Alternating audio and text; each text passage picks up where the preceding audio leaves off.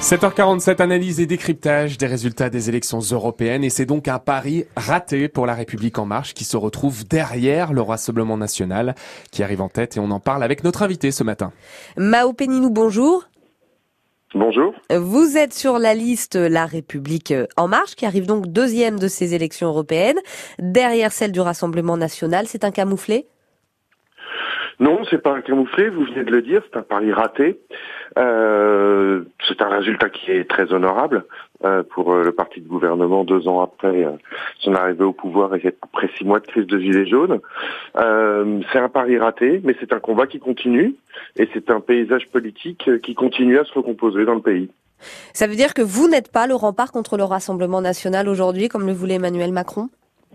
On n'est jamais le rempart seul, et on n'a jamais prétendu être le rempart seul, mais c'est parce que nous pensons qu'il y a un danger qui est celui du Front National et du nationalisme plus largement d'ailleurs en Europe, et même de des crises identitaires, on va dire, que euh, nous avons fondé ce parti, cette démarche, la République en marche, avec une volonté de rassemblement. On a présenté une liste de rassemblement.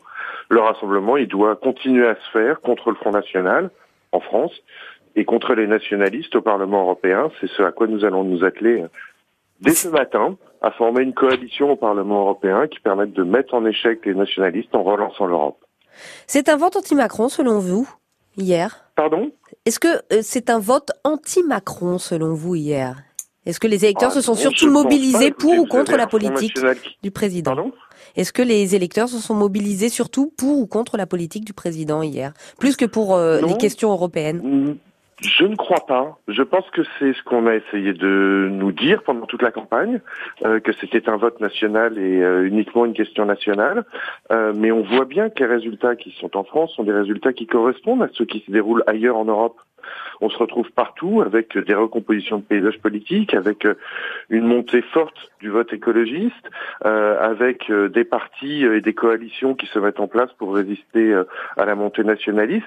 au contraire, il y a une très grande harmonie des questions qui se posent en France et en Europe. Les paysages politiques se reconstituent partout. Moi, je, je pense qu'on a essayé de nous vendre un vote national, et c'est normal, il y a une campagne nationale, mais que le résultat est un résultat très européen. Il y a quand même plus d'un électeur sur trois qui a voté pour manifester son opposition à l'exécutif, selon un sondage, avec le pouvoir d'achat comme premier enjeu. Écoutez, c'est possible. Moi, je n'ai pas vu ce sondage. Euh, on a vu beaucoup de sondages pendant cette campagne. Ils n'ont pas toujours été très justes. Euh, mais après qu'il y ait des dimensions nationales, qu'on retrouve des dimensions nationales dans un vote, c'est logique. Mais Donc ce n'est pas un référendum anti-Macron. On a... C'est une bonne nouvelle quand on regarde qu'au niveau européen, il y a des politiques européens qui s'installe de plus en plus. C'est normal qu'on n'entende pas le président depuis hier soir, lui qui était impliqué dans la campagne sur ces résultats Vous savez, le président, c'est un militant de l'Europe. Il l'a jamais caché. C'est euh, le cœur de son engagement. Il l'a fait pendant la campagne euh, des présidentielles. Il l'a fait pendant cette campagne. Euh, voilà, il a donné le message qu'il avait à donner. Ensuite, les électeurs ont voté.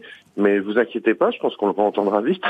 Alors, euh, vous, maintenant, qu'allez-vous faire? Puisque vous étiez 30e euh, sur la liste de la République en marche, ça veut dire euh, trop loin pour pouvoir siéger au Parlement européen, 23 sièges hein, seulement obtenus.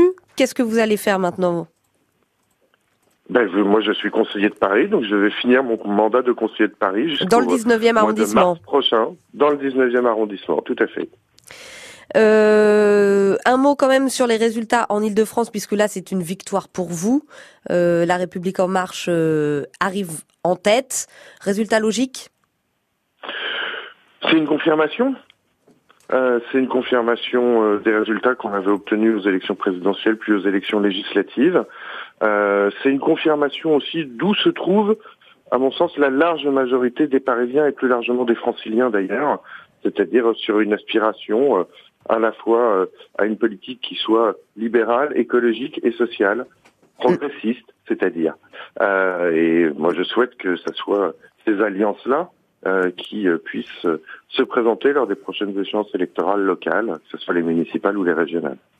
Cap donc sur 2020. Merci Mao Péninou, merci d'avoir été avec nous ce matin sur France Bleu Paris. Je rappelle que vous étiez sur la liste La République en marche pour les européennes. Et dans le journal de 8 heures, Mélodie. Eh bien, nous reviendrons sur la percée des Verts à ces européennes, des Verts plébiscités par les jeunes notamment. Et d'ici là, vous pouvez nous appeler bien sûr pour réagir à ces élections, les résultats. Est-ce que vous êêtes allé voter oui ou non hier? Quel est votre avis sur l'arrivée en tête du Rassemblement national devant la liste présidentielle? 01 42 30 10